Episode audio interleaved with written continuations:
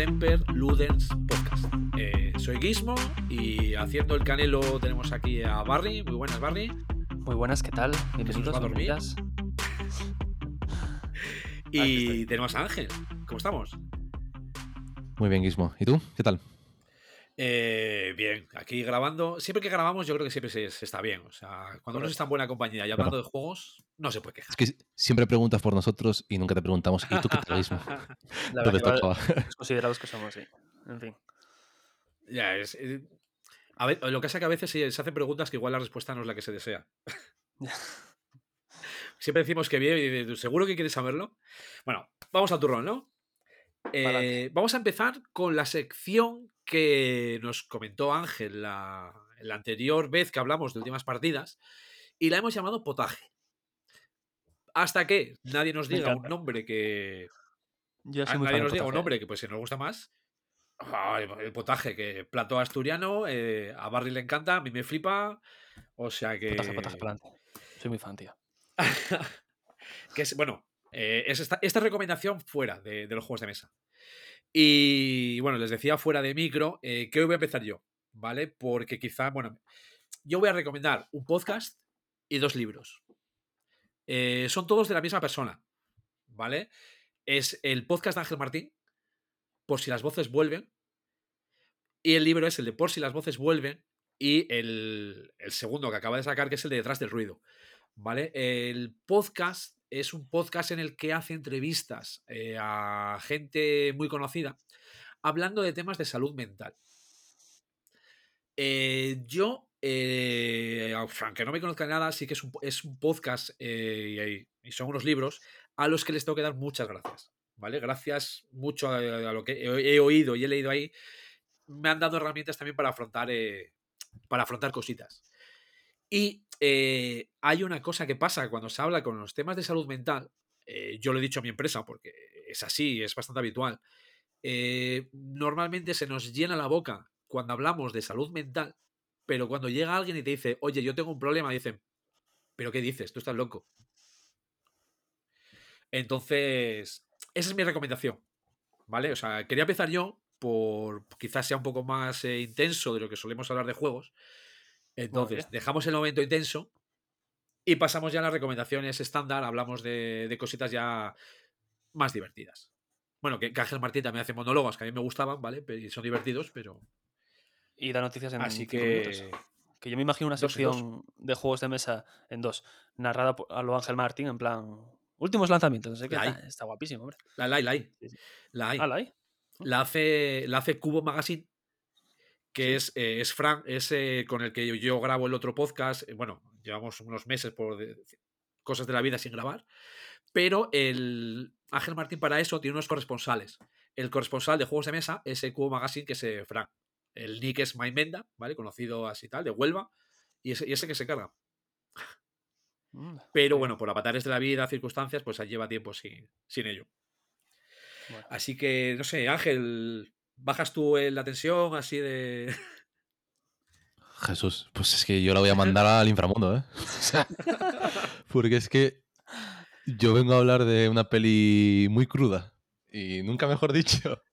Verás. Porque esta semana he visto una peli en Netflix que se llama La Sociedad de la Nieve. Ah, mm. Me La vi, la vi. su- he Que visto, para la haya visto- por ahí. Sí, para quien la haya visto, ha entendido el chiste anterior. Sí. Eh, consiste o trata sobre la historia de una historia real. Que de hecho también hay un podcast de, de Jordi Wild que invitó a uno de los afectados en esa historia real. Y se Que, que- ¿Eh? Sí, sí. Y se los van comiendo menos, sí. Madre mía. Que es un grupo de amigos que, que, que viaja de, de Chile a Argentina, si, recuerdo- si no recuerdo mal. Y se Sí. estrella. Sobrevive en la mitad y la historia trata de cómo sobreviven en la nieve hasta que, de hecho, incluso les dan por perdidos y terminan organizándose, formando una sociedad, como dice el título. Y, y no todos, pero muchos logran sobrevivir y, acaban siendo rescatados. No es spoiler porque es una historia real, pero os la recomiendo un montón. Ahí tienen muchos momentos de silencio, de, de banda sonora, de dilemas bastante duros para el ser humano, que de hecho te- no te crees que haya sido una historia real. pero absolutamente todo lo que pasa es, incluso los planos recrean fotos de, de la época que, que demás, se guardan. Y ya conocía la historia porque creo que hay otra película que se llama Viven, si no Sí. recuerdo mal, o un libro. Sí, sí, algo sí, así. una película Viven. Y esta película es muy buena, tremenda, es también de un director español Alfonso y, y lo, y lo está petando en Netflix. Esta es de, de Bayona, creo. Ay, es verdad. Pensé que era de Alfonso Cuarón. Sí, no, Es es- es de Bayona. Y nada, está, está en Netflix y muy, muy recomendable. Lo que pasa que es durilla. es. plan, Es durilla, claro, sí, hay, hay que, pero hay, es una película de ir mentalizado, no es, no es una película de "Oh, Claro. voy, a, voy a irme a la cama, voy a ponerme para entretenerme algo o echarme unas risas antes de dormir. Es, es para otro momento de- del día. Pero muy recomendable. Lo No, recomiendo. No descartes que haya gente que se ría con eso. Hombre, Bueno, a ver, hay de todo en esta vida, o sea. Creo que es el mismo director que la de Lo Imposible. O ese es Alfonso Cuarón y estoy, lo estoy, estoy mezclando ahora mismo, pero creo que es el mismo. Bueno, me toca. Después de dejarme Sí, este a ver, te- pedazo te- de puerro, a ver de qué coño ¿eh? hablo yo ahora. Eh, nada, mm, yo os voy a recomendar un anime. No tiene nada que ver con, con carne cruda ni con nada. Eh, se llama Frieren. Eh, es muy original. Es, lo tenéis en Crunchyroll hasta el capítulo 18. Creo que van a sacar unos 20 y pico la primera temporada. De tomos de manga creo que hay hasta el 9 en- editados en español. Por Nor- Norma me parece que lo edita.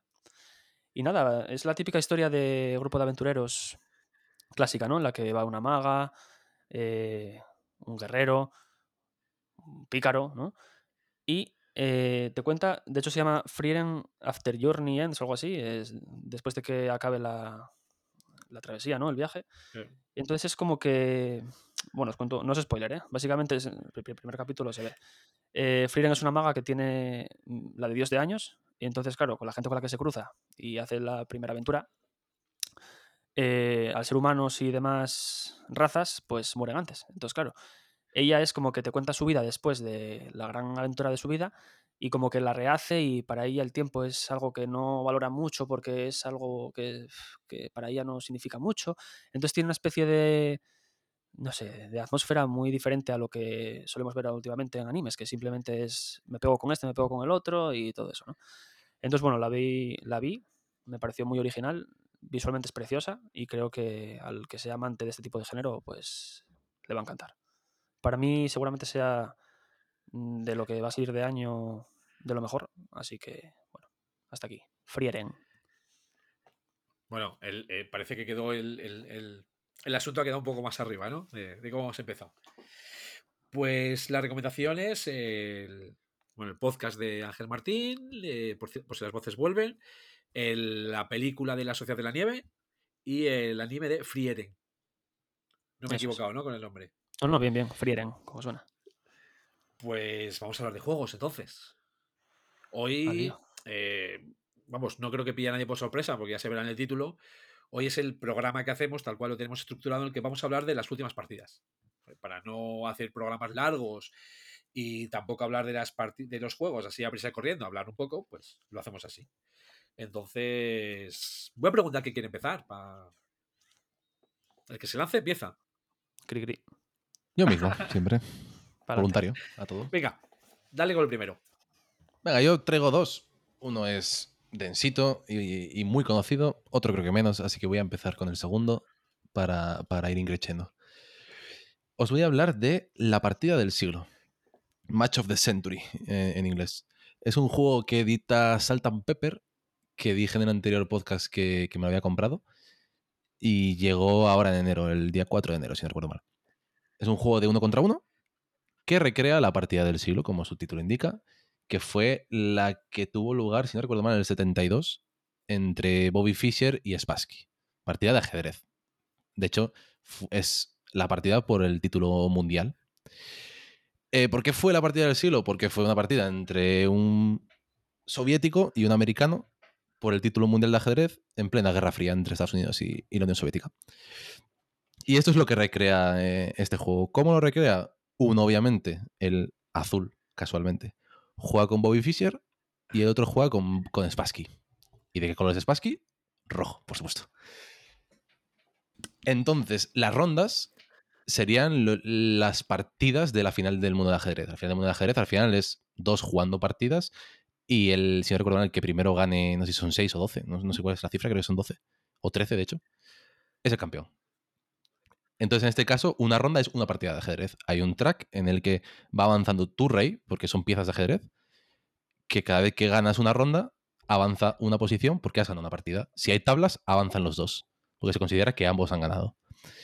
¿Y cuál es la mecánica principal? Tú tienes eh, tu baraja de cartas y, depende de otros tracks que son irrelevantes, eh, vas a robar más o menos. Se suele empezar con 7, por ejemplo.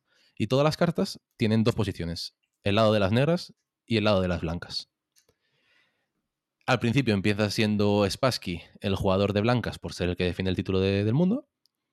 Y, entonces Spassky solo puede jugar su mano por el lado de las, de las piezas blancas y Bobby Fischer solo puede jugar su mano por el lado de las piezas negras. Cuando acaba esa ronda, uno ganará la partida ahora tablas y se cambia. Las blancas pasa a Bobby Fischer y Spassky ahora juega con negras. Entonces, eso ya te hace que, y es muy habitual en estas cartas, cuando el lado blanco es muy bueno, el lado negro es muy malo. Y viceversa. Entonces, si tú dices, joder, tengo aquí eh, la carta por valor de 5 puntos blanca, por 4, por 3, voy a arrasar esta ronda. Y te las juegas todas, eh, te puede pasar que las negras luego sean una mierda. ¿Vale? Y, al revés. Está, está, lo tiene muy balanceado.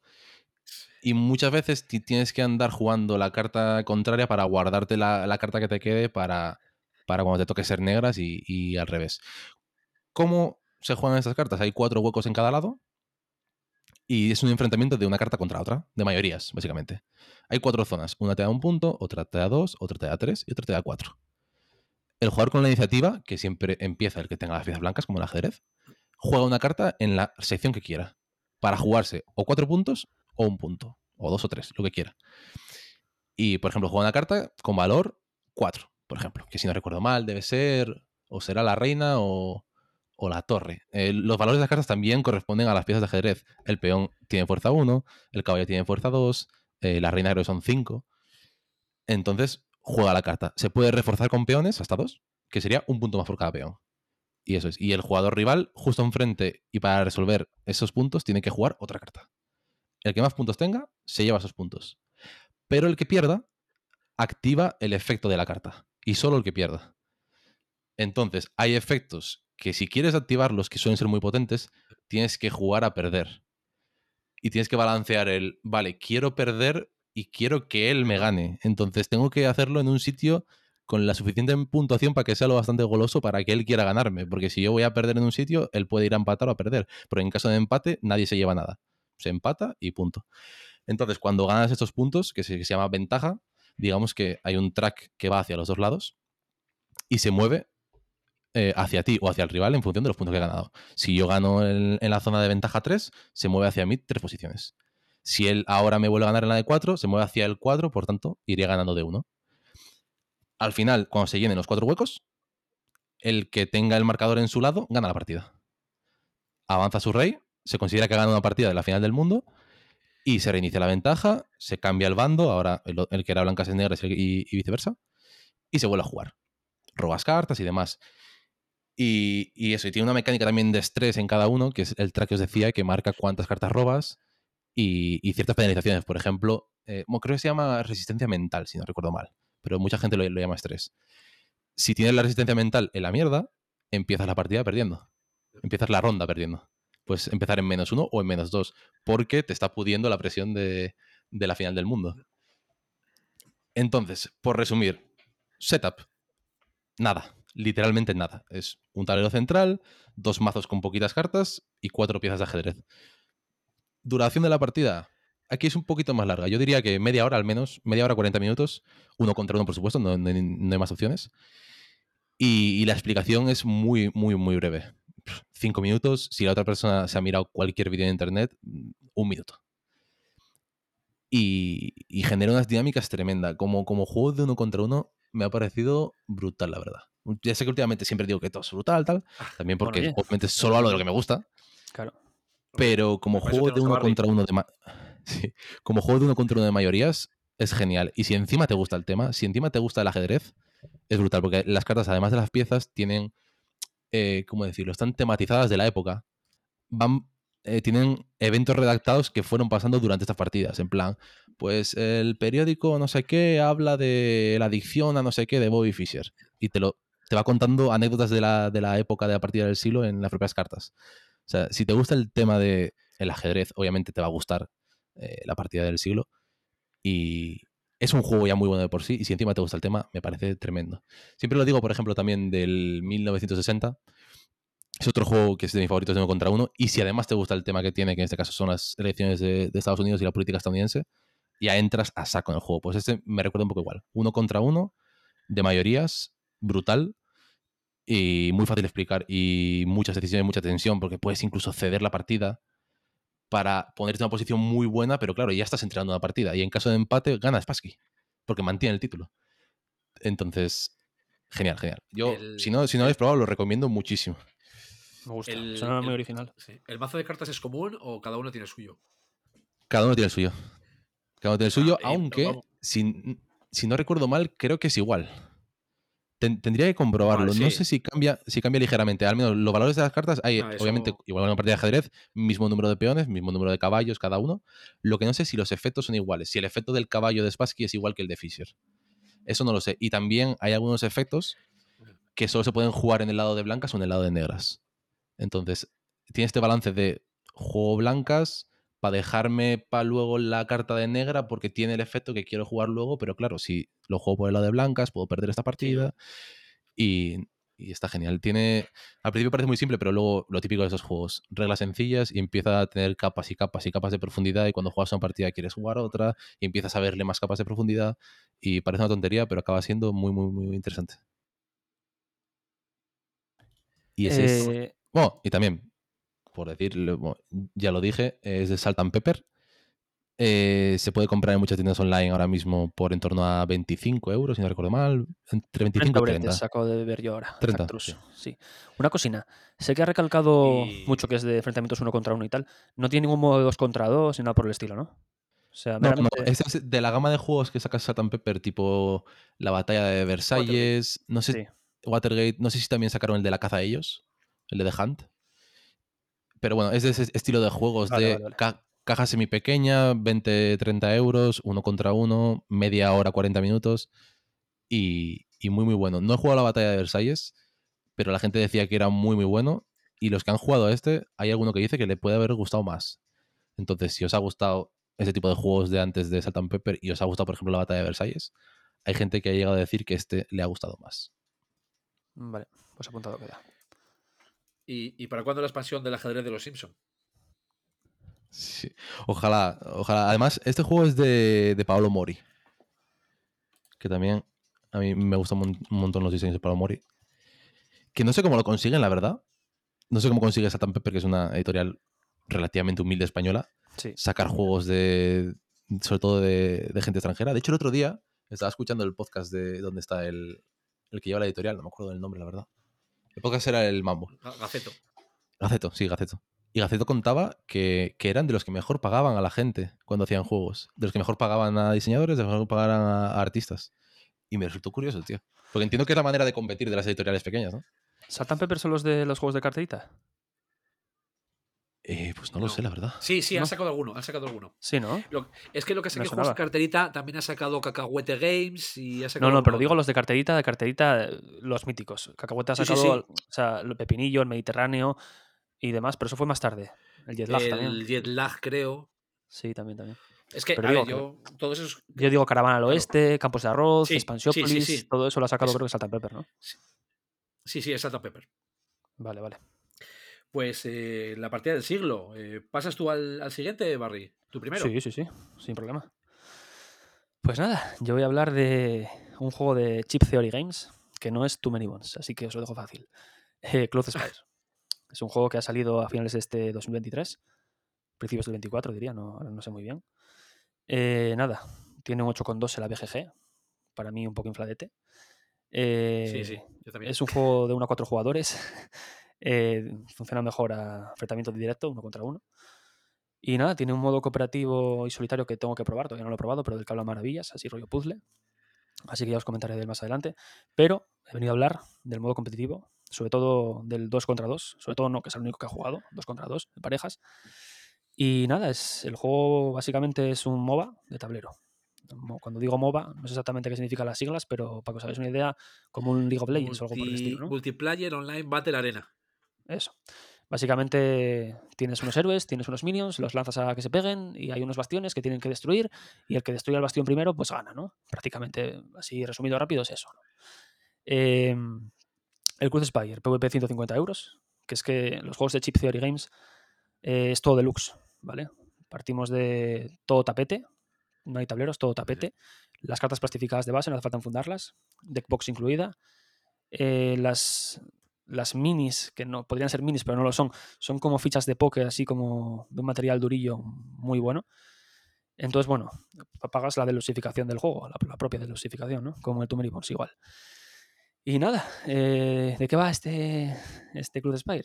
Pues hay cuatro facciones en la caja base, hay otras tres en expansión y otra más, eh, otra, otra expansión más que son, que yo sepa, escenarios del modo solitario cooperativo.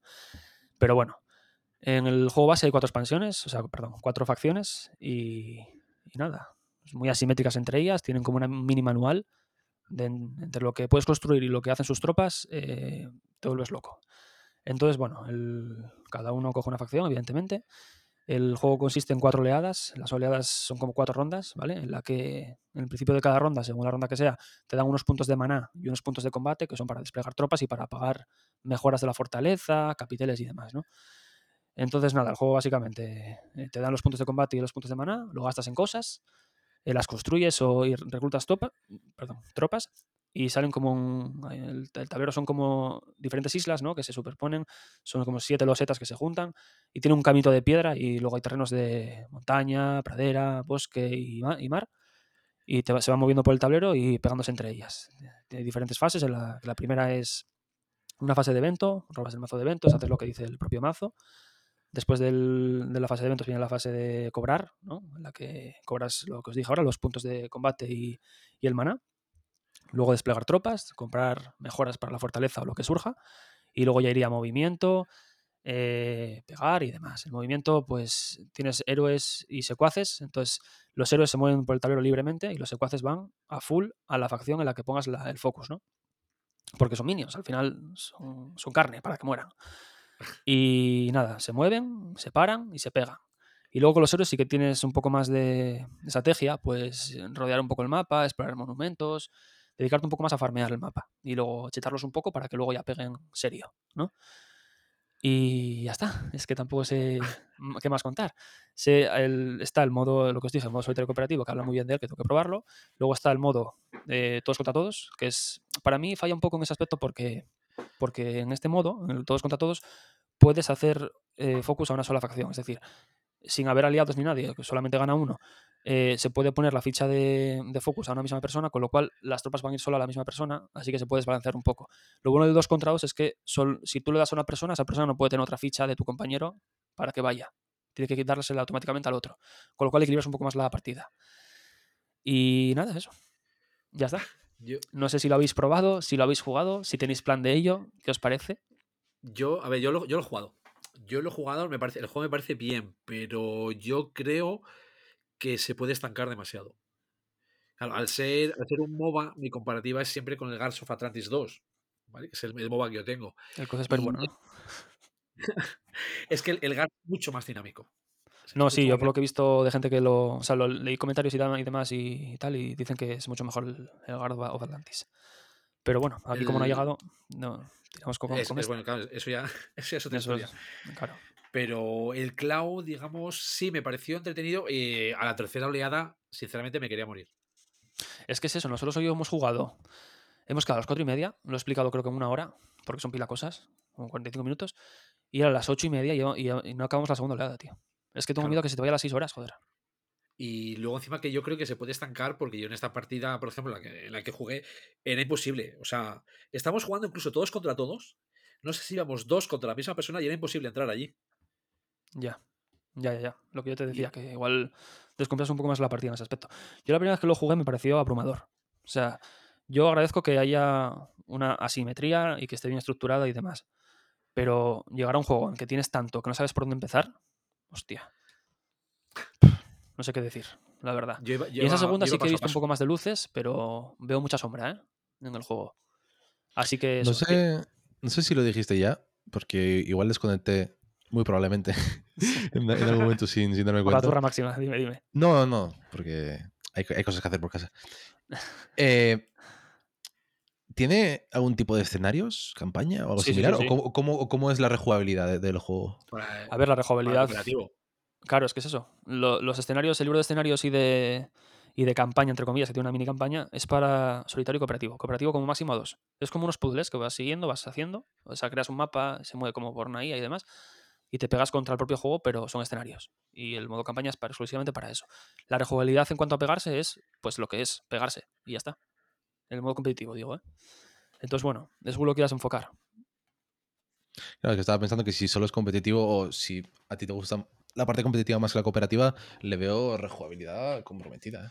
Yo lo tengo en la ludoteca ahora mismo solo porque no he probado la parte cooperativa y me han hablado muy bien de ella. Entonces quiero probar esa parte y si me convence pues me lo quedo. Y de vez en cuando pues si sale una partidita así casual pues sale. Y si no pues no. Avísame, avísame para esa, para esa cooperativa a ver si les subo la nota. Vale, vale, vale. Yo te digo, yo por lo que he oído, es decir, eh, una review con partida ajena, como digo yo, eh, a la gente parece, porque no es el motivo por el que los compara, que le está gustando más el Too Many Bones. Hombre, yo te No. digo que No sé si tienen algo en común, creo que no, más allá de que son de la misma editorial, sí, sí. y que- precio, que- y componentes, Lo que, tienen en pero puestos a gastarte el dinero que valen, que ambos valen parecido, Sí. parece que la gente prefiere el Too Many Bones. Yo tengo los dos y después de probar los dos me quedo con el Many Bones de calle. Pues para Así romper que el bueno, desempate, eso para romper el desempate voy a hablar yo de mi primer juego, que no tiene nada que ver con esto. para adelante. ¿Vale? Que encima los dos que traigo hoy es eh, un poco raro el- en lo que suelo tener. Los dos juegos van a ser juegos que han salido en español. Eh, el primero es un juego que yo estaba esperando a que saliese en la caja maldita, pero eh, mi Secret Santa fue más rápido. El Union Stockyard. El juego. eh, ¿Ese lo conozco? Y yo también. ¡Vamos! ¡Vamos! Este Lo, lo, sacó, lo sacó maldito, por eso, por eso decía que, que lo de hoy es, es, eh, peculiar. Ha coincidido, ¿vale? Que conste que ha coincidido. Eh, es un juego de 2 a 5 jugadores sobre el nacimiento y crecimiento de la industria carnicera en Chicago. El juego eh, de reglas es eh, muy sencillo, la verdad. O sea, en 15 minutos, 20 minutos se puede explicar. Y la partida, eh, menos de hora y media, está ventilada. La partida, de hecho, la, nosotros la jugamos en 60 minutos a 4 jugadores. Que, eh, por otro lado, me da la sensación que es el número ideal.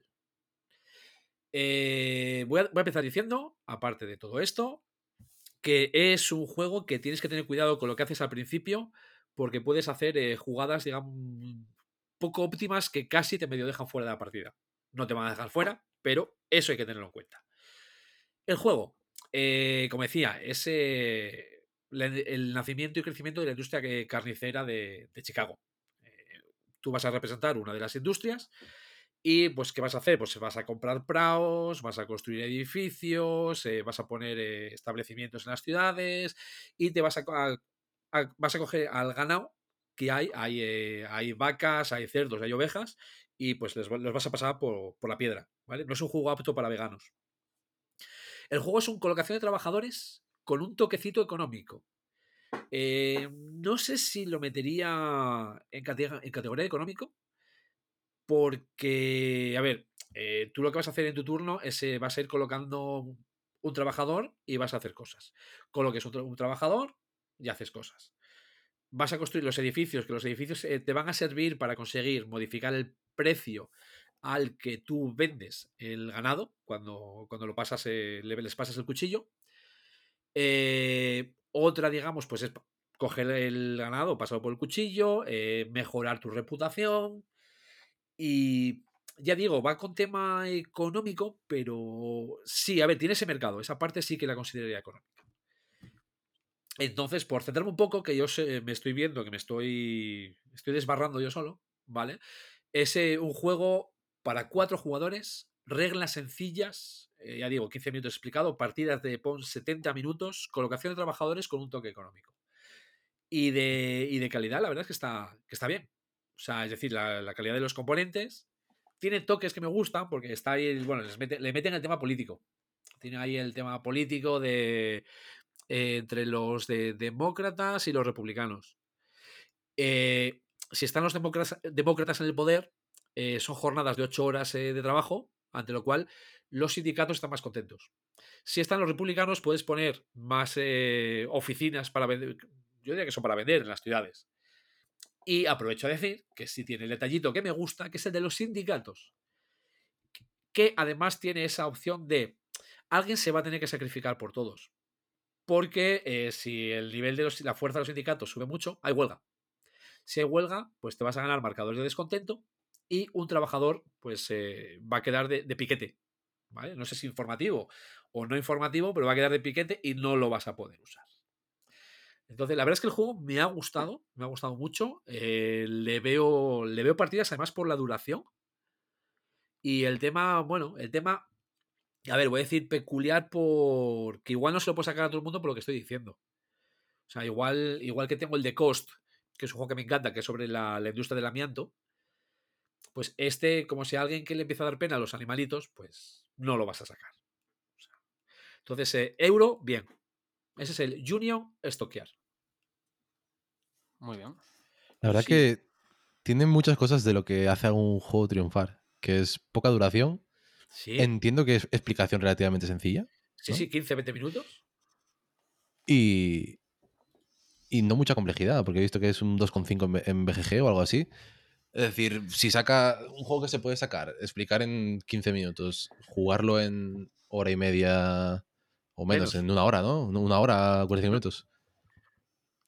Ah, Eso, eso hoy en día es, es triunfar, porque creo que muchas veces se están yendo a juegos más grandes con mayor duración, mayor explicación y demás. Y cuando sale un juego de este tipo que te, te da lo que te da un euro mm, medio, digamos, un económico pero simplificado y que encima se explica rápido y se juega rápido, se, se agradece. Y es que la, la dureza está en el desarrollo, que a mí es lo que me gusta. Es decir, a mí dame reglas, eh, lo que, lo que ahora se llama la vieja escuela de los euros. Claro, cuando nosotros empezamos aquí con, con todo esto, eran los euros, de ahora son la vieja Emilio escuela. Tucci y Simone Luciani. Em- em- Emilio Tucci.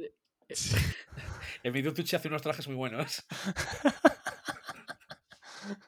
Dejaste, dejaste a Gizmo descolocado Sí, haciendo esos totalmente. chistes, ¿eh? Totalmente. quedó, quedó pillado.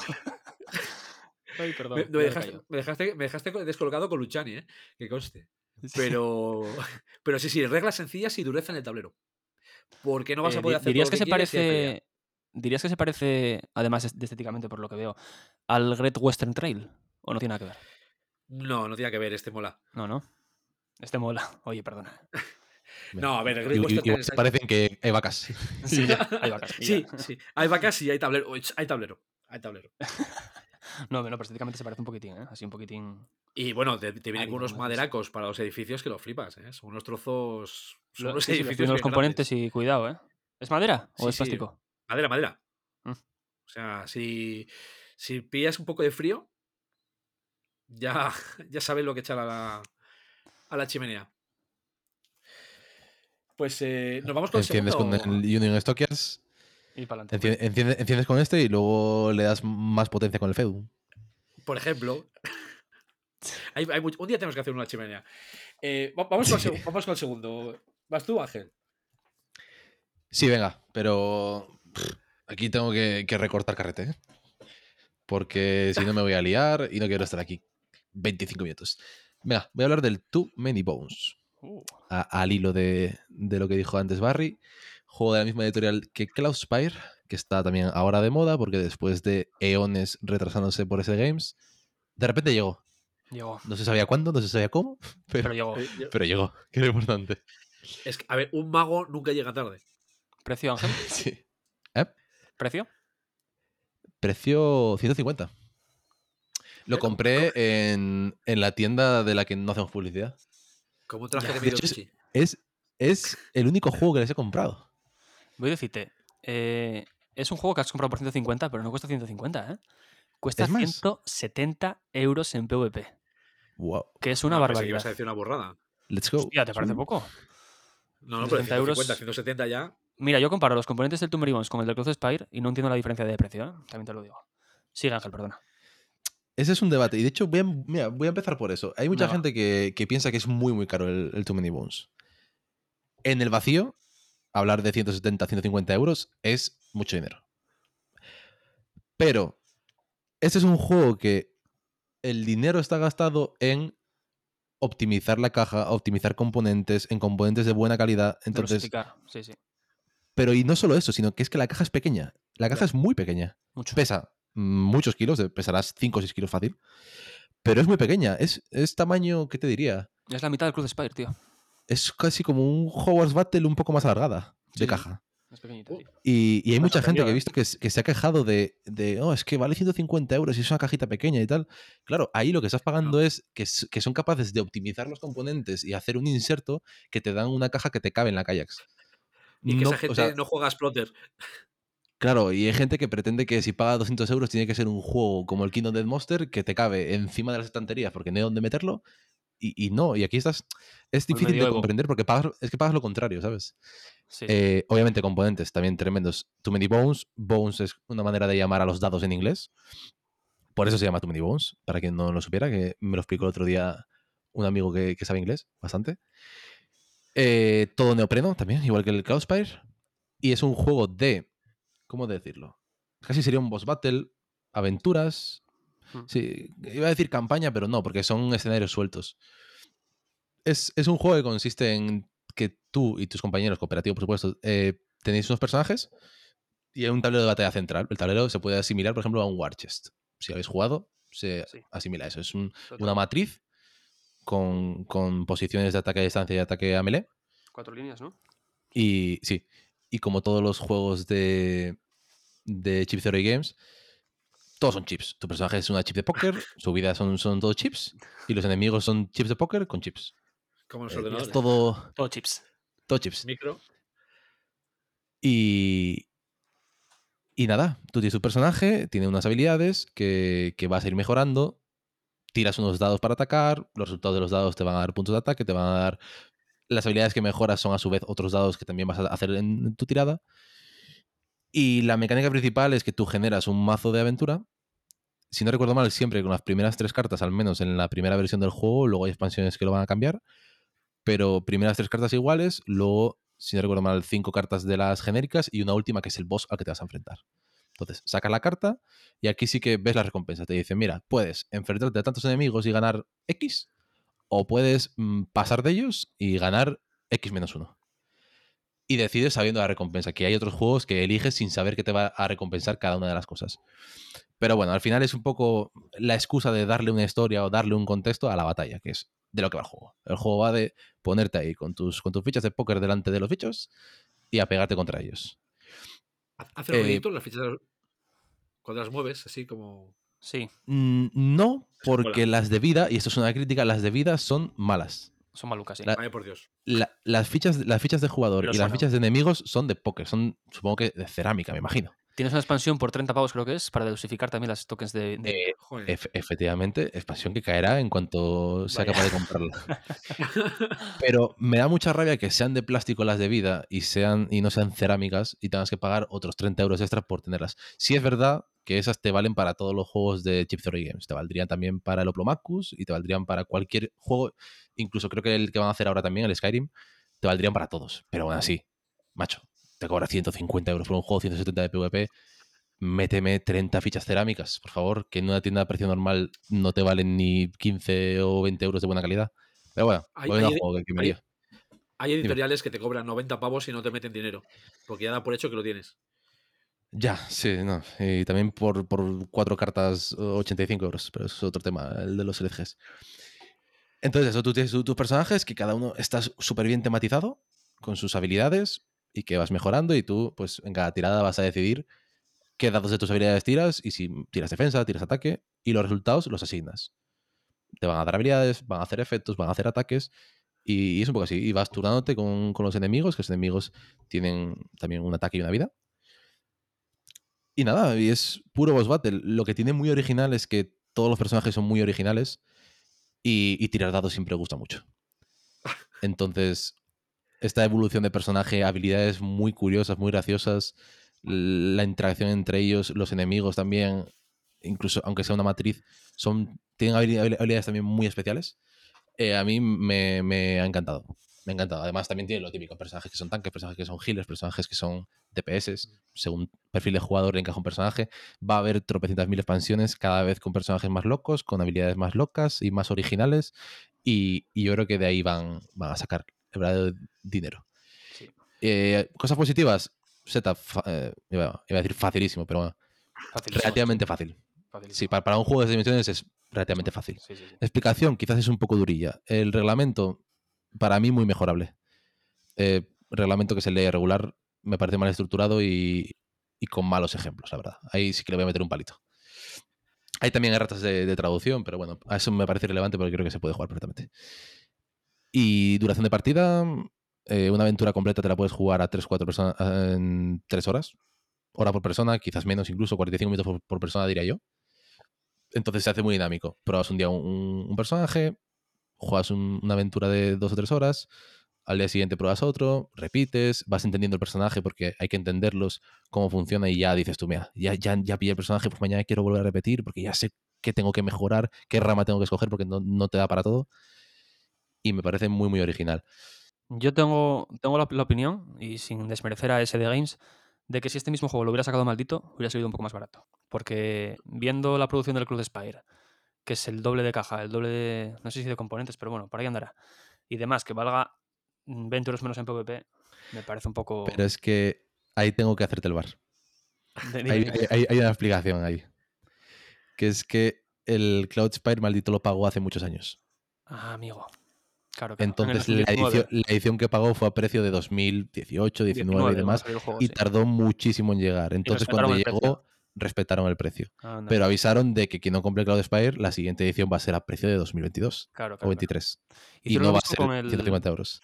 Yo lo mismo con el Flamecraft, que, que no tiene nada que ver en cuanto al precio, pero sí que cuando lo sacaron fue a 35 euros y dijeron que la segunda edición que sería más cara. Sí, sí. Entonces por eso, vale, vale. Es que me extrañaba. por, por, resumir el tema del Too Many Bones, porque como, como dice Gizmo, me voy por las ramas y toda la información queda dispersa. Si te gustan los juegos de eh, aventuras cerradas que se resuelven en 2-3 horas, relativamente variables y rejugables, y que tienes un personaje que evoluciona, tira dados, push your luck, etc., te va a gustar mucho. Esa es, mi, mi ilusión. Si buscas campañas largas, buscas muchísimo control sobre lo que pasa, buscas cosas muy diferentes que te vuelen la cabeza o una historia o una narrativa, no es tu juego para nada. Para eso vete a un Netherfields, vete a un Tented Grail o a otro tipo de juego por ese dinero. Pues no, no, yo, pues quiero, quiero, probarlo porque además me he vuelto a enganchar al One Deck Dungeon, que lo hay de mesa, pero yo lo tengo en la tablet. Y es que es tirar dados y modificar dados y tirar dados y, y el personaje va, pues me he vuelto a enganchar en la tablet, o sea que salvando mucho las distancias, ¿eh? no tiene nada que ver, obviamente, uno con otro. Sí, sí. Pues, eh, ¿nos vamos, ¿nos vamos segundo o Barry? En la partida, perdón, perdón. voy, No, no, tranquilo. En la partida que echamos el Too Many Bones, creo que fueron tres horitas, lo jugamos a cuatro, y yo no tuve esa sensación porque yo tampoco soy una persona que, que profundizo mucho en la, crítica de los juegos, ¿no? Yo simplemente me, baso en si, me gusta, si no me gusta y ya está. Pero sí que un amigo nuestro con, el que jugamos y tal, eh, llegamos al último turno en el que nos enfrentamos al boss y jugamos tres personas y cuando le tocaba a él no jugó. Y dijo que, bueno, su opinión fue que, joder, después de tres partidas, que contra el boss final no tengas ni la opción de tener un turno, que eso que, que, desmerece un poco. ¿Sabes lo que te digo? Que es en plan, joder, llevo aquí tres horas farmeándome para, para pegarme contra el boss final y, y no he podido ni, ni, saludarle. Pero bueno, eso, ahí queda. Igual y también es verdad que siendo el escenario inicial introductorio, igual fue por eso. Pero bueno. Pero esa, acción se llama sonreír y saludar. Sonreír y saludar, eso es. bueno, me toca. Mi turno. Tócate. Eh, yo voy a hablar del Unmatched Adventures, el Tales to Amaze. Creo que es Relatos Asombrosos, ¿no? Y nada, llevo esperando esta expansión desde que se anunció. Me acuerdo que no sé si fue un Kickstarter o una página similar. Y me iba a meter en ella. Lo que pasa que que, no se podía pillar porque solo enviaban a América. Y me sorprendió que los trajeran tan pronto, la verdad. Creo que fue el año pasado así. Y dije yo, joder, la verdad que prontísimo. Y nada, me lo compré de hecho, porque tengo casi todo un match, solo me falta Houdini contra el genio en castellano, que no lo compré ya porque lo poco que sale a mesa y tal, dije, joder, para un poquitín. Y con lo que tienes... Ya tienes puestos. Sí, no, a ver, Está mi fan completista algún día sé que sabe que comprará esa caja, pero bueno, de momento aguanto. Y nada, tiene una nota de 8,4 la BGG, que me parece, bueno, exageradísimo, pero bueno, luego vamos a ello. Eh, se juegan partidas de más o menos una horita, ¿vale? De 1 a 4 jugadores, eh, mejor número 2, por lo que dicen. Yo lo he jugado solo 4 y os cuento un poquitín de qué va y cómo funciona esta nueva mecánica cooperativa. Creo que más o menos todos ya conocemos los matches, ¿no? Juego de uno contra uno, tablero pequeño, diferentes héroes que son de la- del folclore, ¿no? Y de la mitología de todo el mundo, ¿no? Desde un Aquiles hasta un Sherlock Holmes, hasta una Medusa, hasta todo lo que puedas pillar por ahí. En esta caja traen Buffy Cazavampiros, también tienen alguna licencia pagada, como Buffy, como Marvel, que no tengo ninguna caja de Marvel, paso de Marvel ya. eh, con. ¿Qué más hay? Jurassic Park, lo estoy viendo de- desde aquí. Y demás, ¿no? Y bueno, eso. Entonces, el juego consiste en nada, eh, uno contra uno, eh, el, el que quede vivo, pues gana, ¿no? Y ya está. No hay un tablerín, que te casillas, te mueves entre ellas, pegas a meleo a distancia, según el personaje que sea. Algunos tienen ayudantes, otros no. Asimétrico, muy sencillito, o sea, lo, lo entiendes en nada. Y eso, han sacado este modo cooperativo. En la caja del modo cooperativo vienen cuatro héroes nuevos, que son Annie Christmas, que la conocen en su casa, la doctora Jill Grant, que es lo mismo, eh, Ogon Bat, Es la, ve- es la ve- es la vecina. la vecina, sí, la que le pide la sal. Ogon Bat, que es el primer superhéroe, creo que japonés. Ese sí que tiene un poquitín de carisma y va, eso, eso me mola. ¿Y qué más, tío? Ah, y Nikola Tesla, que es el más conocidillo de todos ellos, ¿no? El inventor de la corriente alterna, corregirme si me equivoco, corriente... Luego, Bueno, luego te van a sacar la expansión de Edison, que lo que hace es que le roba las cartas a Tesla. eso. bueno, y, luego como villanos, ¿no? Como con lo que te enfrentas en el modo este cooperativo, han sacado el hombre polilla y los alienígenas, que no los he probado todavía. Te viene con un tablero en el que por un lado tienes el setup del hombre polilla y por el otro lado tienes el setup de los alienígenas. Y también te vale para el modo comp- competitivo, esos tableros, ¿vale? Si quieres jugar en plan a cuatro personas, podrías jugar en ese tablero. Y nada, el juego consiste, tienes eh, eso, hombre polilla y el otro, con su propio mazo de acciones, y luego tienes aparte secuaces. Según el número de jugadores, si juegas, por ejemplo, dos personas, pues metes dos secuaces. Si juegas tres, tres y cuatro, cuatro y así consecutivamente. Está la rana de Loveland, que me suena ahora, ahora una, una araña y cosas así. Un poco más, son como enemigos, pero un poco más fáciles, ¿no? De derrotar. El enemigo empieza en la, la casilla inicial alrededor de él empiezan los demás secuaces y luego cada uno en las casillas iniciales al, tablero, ¿no? En las esquinas. Tienes tu mazo, como en un matchet, y nada, tú... ¿En qué consiste? Pues el hombre polilla, por ejemplo, tiene cuatro puentes y cuando el hombre polilla destruye los cuatro puentes, pierdes la partida. O cuando, cuando te quedas sin cartas en el mazo y demás, ¿no? Cuando te haces daño sobre, por encima de, de tu salud. Y nada, eh, la partida que jugamos así introductoria y tal, cogimos los personajes de la caja básica, que se pueden también mezclar con personajes de otras cajas y demás. Y, y nada, sencillita. La verdad que nos lo pasamos fácil. La mecánica a mí me gustó, no me encantó, me esperaba muchísimo más. Creo que se podría haber explotado mejor. Pero bueno, recuerdo que cuando acabamos la partida entró un compañero a preguntarnos y dijo, ¿qué tal, Barry? Y dije yo, bueno, pues, pues bien, aquí estamos. Y dijo, joder. Y yo, ya, ya, pero es que pasaron cositas.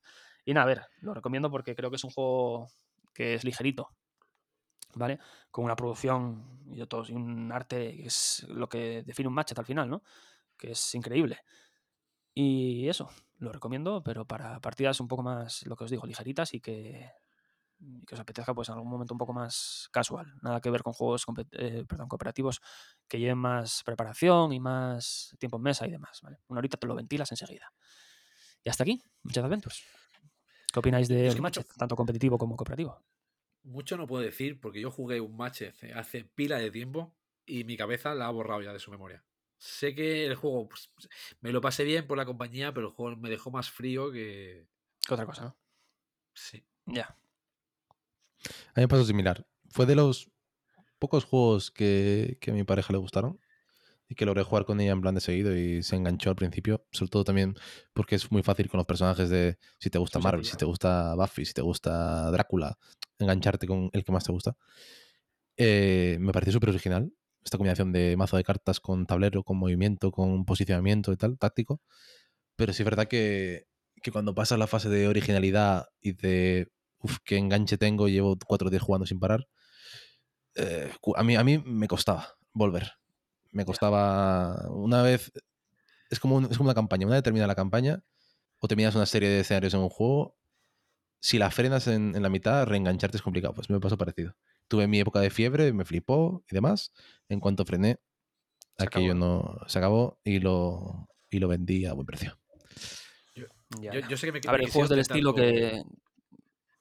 ¿El qué, perdón? que me quisieron tentar con Buffy, pero ni con esas. Ya. A ver, hay juegos del estilo rollo el Dice Throne que de cara a jugar es lo mismo, ¿no? El Dice Throne es tirar dados y pegarte y te hago tanto daño, tú me haces tanto daño, así simultáneo y tal, un poco tosco. Es que al final son juegos toscos, ¿no? Los que te diviertes, pero es lo que hay. De cara a rejugarlos, pierden, ¿no? Y, y sí que dicen que en el caso del Dice Throne, el cooperativo que se llama Dice Throne Adventures, creo que es, que está mucho mejor que este. Así que en cuanto salga en castellano, pues lo probaremos. Creo que lo edita Delirium Games aquí en, en España. Yo, yo escuché comparativas con el, con el Funkoverse. Sí, también, también, cierto. Lo que pasa el Funkoverse siempre me, me olvido de él. Yo, yo lo tengo, de hecho, tengo el Funkoverse con, con todos los de DC y me parece, me parece súper entretenido el, el Funkoverse. Sí. Me gustaría probarlo. también lo juego con el Peque, ¿eh? Solo está en inglés, ¿no? El Funkoverse. No lo sé, yo sé, sí, no, te sé- no, yo te diría que no porque sé que lo he visto en la FNAC. al Igual has leído alguna caja en castellano. Un poco más comercial. Yo lo tengo en inglés Park, lo porque lo pillé, lo pillé de segunda mano muy baratito. Ya, ya, ya. Y nada, hasta. Entonces, pues, eh, me voy yo con, me voy yo con mi segundo. Voy, voy a ir rapidito también, porque este, a ver, otro juego, este es de editorial española, pero eh, de ellos, ¿vale? Ese, voy a hablar de Urbify. Es un juego de Looping Games que eh, ese me ha dado hoy por los juegos que han salido en España y de colocación de trabajadores. Pues este es un juego de 2 a 4 jugadores con partidas de 30 a 45 minutos. Explicación también muy sencilla. En 10 minutos el juego está explicado. Eh, ahí voy a poner un pero, pero va después. En este juego es colocación de trabajadores. eh, se supone que estamos en, eh, digamos, en un ayuntamiento, ¿no? Entonces eh, hay que ir construyendo edificios porque vamos a construir la ciudad y hay que hacer plenos en las diferentes concejalías. Entonces, eh, la colocación de trabajadores sí es de reglas muy sencillas, pero eh, tiene mucha chicha detrás en cómo está puesta aquí. La verdad es que me gusta mucho, porque empiezas con cuatro trabajadores de nada y la cuestión es, si tu trabajador, si tienes trabajadores, estás obligado a colocar trabajadores. Los colocas o en un edificio, que ese edificio, pues bueno, ya eh, tienes que pagar unos requisitos, se te da unos puntos y lo colocas en la Madrid de la ciudad o envías eh, trabajadores a, los, a las concejalías. ¿Qué sucede? Si no tienes trabajadores, es cuando o activas una concejalía, a tu cual se recuperan todos los trabajadores, sean de quien sea, eso te da eh, tecnologías o influencia para luego poner edificios, o activas un edificio que hubieses construido anteriormente, que suele tener mucha chicha, muchos puntos y muy interesante. Entonces, eh, tiene este juego de, anda, eh, voy a activar esta concejalía porque así te devuelvo un trabajador y no puedes activar eso otro.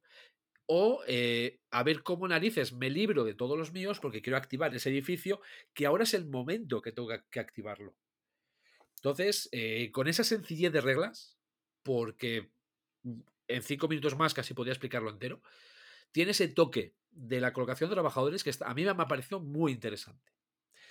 Eh, como palito le podría dar que, la iconografía enseguida te puedes hacer con ella, pero de mano no es tan intuitiva como tú esperas. Es decir, de mano, eh, cada vez que salía un edificio, eh, teníamos que mirar el reglamento exactamente qué era lo que, lo que hacía. No es mala, pero de mano sí que dices tú, ¿y esto qué narices es? Entonces, ya dije que iba a ir rápido, porque esto es Urbify, ¿vale? El juego de Looping Games. Eh, me ha gustado, a mí me ha gustado muchísimo, la verdad, para además de cajita pequeña, eh, calidad típica de Looping Games, que son. Eso te iba a preguntar. Es, más o menos precios, ¿sabes? Es buena. Eh, si, si que te digo lo que me costó a mí. Bueno, a mí me costó dinos cero. el PVP, por favor. No lo sé, la verdad, lo siento. No Sube 30 euros más o menos, ¿no? Lo miro yo ahora. Eh, Creo que 25, ¿eh? Sí, 25 por ahí. 28. Ah, mira, casi. mira al, al, palo. Encaja, encaja a la perfección. Y casi podría ser un juego eh, de los que recomendásemos en el anterior programa. Se va un poquito de, de eso de los 20, pero, Pero ya te digo, tiene esa, tiene esa interacción y esa dureza en combinar las puntuaciones que está muy interesante. Así que Urbify. Es que, Yo lo que entraría más el. Urbify en una categoría de juegos de. eh, que es un Eurogame al final, ¿no? En juegos de este estilo sí, que sean caja media. O sea, rollo el bambú y todo eso. Que eso también es interesante. Este ¿eh? es caja media tirando pequeña. Ya, no, no, que, es, que me gusta. Me gusta que por un precio sí. muy asequible consigas un juego que, que tiene. Joder. Intríngulis, ¿no? Tiene un poco más Mira, te lo, de. te lo pondría a ese respecto, quizá en categoría Red Cathedral. Red Cathedral. Sí, de Sí. ese estilo, sí, sí. A eso me refiero. A mí me Sí, es gusta. un poco, gusta. ¿no? Esos juegos tipo Red Cathedral. A ver, iba a decir White, White Castle en, en producción, pero no en complejidad, También. obviamente. El Castle también. Pero, sí. pero, pero es más complejo. Sí, pero sí, Red Cathedral, el que tú decías, Barry. Bambú, sí, Sí, es Bambú. el de Bitoku. Esa no es una Como canción de. José. Es como una gama. es como una gama nueva de euros que está saliendo, ¿no? Que está como muy de moda. sí, sí. El, el euro de, de 20, 30 euros, eh, mucho componente, caja comedida. El Nucleum también. Sí, igualito, sí. Exacto. Ese palo, ¿no? El- De Emilio sí, Tucci el- y Simone Luchani. Yo, Sí, del estilo, sí. yo me quedo con Urbify antes que Red Cathedral. Uf. Uf, ya. Sí que te ha gustado. Sí, sí, sí. O sea, digo que me ha parecido muy guapo. Genial. Pues nada, así queda. Pues bueno, ha sido una buena selección. Hoy, Sí, sí. como ha- hace poco que hablamos de. que hablamos del último que, que habíamos comprado para no fomentar el consumismo, que encima hace nada que hemos hecho un programa con juegos baratos. Hoy nos saltamos sección aquí al final, ¿no? Si os parece. Bueno, podemos soltar una bomba así rápida si queréis. Pero si no, escapamos. Bueno, yo me compro un cooperativo en las rebajas de Filibert, o sea que. Todo bien. Ah, bueno. bueno. Yo, me tengo- 30 segundos. Hostia, hostia. Venga. Eh. Sí, sí. Yo, después de meses, he logrado encontrar el Beyond the Sun y el Uh, London. Sí, El llevo con la alerta en. Wallapop un, un- Sí, segunda edición en castellano. Llevo con la alerta en Wallapop de los dos porque el Beyond the Sun confirmaron que no van a editarlo más en castellano, lo cual me ¿Qué dices? demolió. Sí. Y, y nada, un conocido, un conocido me dijo, te vendo el Beyond the Sun y te vendo el London. Tuve que pagarlos un poco cercano al PvP porque no se pueden conseguir prácticamente. Sí, bueno. Pero por fin tengo el Beyond the Sun, que quería probarlo y quería probarlo en físico y es literalmente inconseguible. Habla muy bien de él. También dicen que es feo como. Paperru, ¿no? Feo Bueno, efectivamente. es- eh, Feo se Paperru. dice espartano. Feo no, Feo espartano. Yo el Beyond Sí, the. Sun lo vendí, Pagas- lo vendí este verano pasado. En inglés. Ahí pagas 80 euros para un juego que debe valer 40 y es horrible, pero bueno. Gracias. No, pero sí que habla Y muy el- bien de él, ¿eh? Y en London, ¿te puedes creer que nunca he jugado a la segunda edición? Ostras, pues a mí me pareció súper original, ¿eh? Está No, muy yo- guapo. ¿El London tampoco es conseguible, Ángel? Sí, el London sí. Yo diría, yo diría que no, ¿eh? Tampoco. En, en tiendas, no, no hay. Y en Wallapop llevo yo con una alarma la de Dios y es imposible. Sale un montón a 50, 60 euros, pero es un juego que vale 35 PvP. Algunos sale a 35, pero literalmente dura 10 segundos. No, no, o sea, Beyond the Sun y, y London, conseguirlos a PvP siquiera, ya no te digo rebajados, hace meses que, que es muy difícil. Y justo un conocido vendía los dos y dije, no, no digas más. Que no vaya ni a Wallapop. Están a 200 pavos, tío, el Beyond the Sun. Nah, pero esos son trolls. Sí, A un precio, eh, un precio estándar puede rondar los 100, sí. Pero también Sí. es 80 de PvP. claro. Los gules de Wallapop. ¿Y han confirmado que no va a salir más en castellano? Eso me dijeron a mí el otro día. Igual te lo me dijo que, dijeron que que- lo vendía, ¿eh? No, no, no. no, no. Igual sí, ¿eh? Igual fue estrategia de marketing y estamos aquí riéndonos. No, es que ya lo había dicho en Álamo en AP en su día. Y, y el otro día volví a preguntarlo yo, oye, ¿se sabe algo de esto y tal? En un grupo de Telegram con mucha gente y tal. Y todo el mundo me dijo que, que no. Joder, qué pena. Que, que igual, que igual cambiaba de editorial o, o, que, o que iban a reimprimir solo la expansión pero no el, el core. Pero si lo reimprimen va a ser dentro de muchísimo. De hecho, por eso está tan inflado. Tan inflado de precio, sí. Mira, 180 mira, euros, mira por sí. este lado. Si, ne- si necesitas comprarte un Emilio Tucci, puedes vender el the Sun. O igual vender cuatro minutuches para comprar un millón de santos.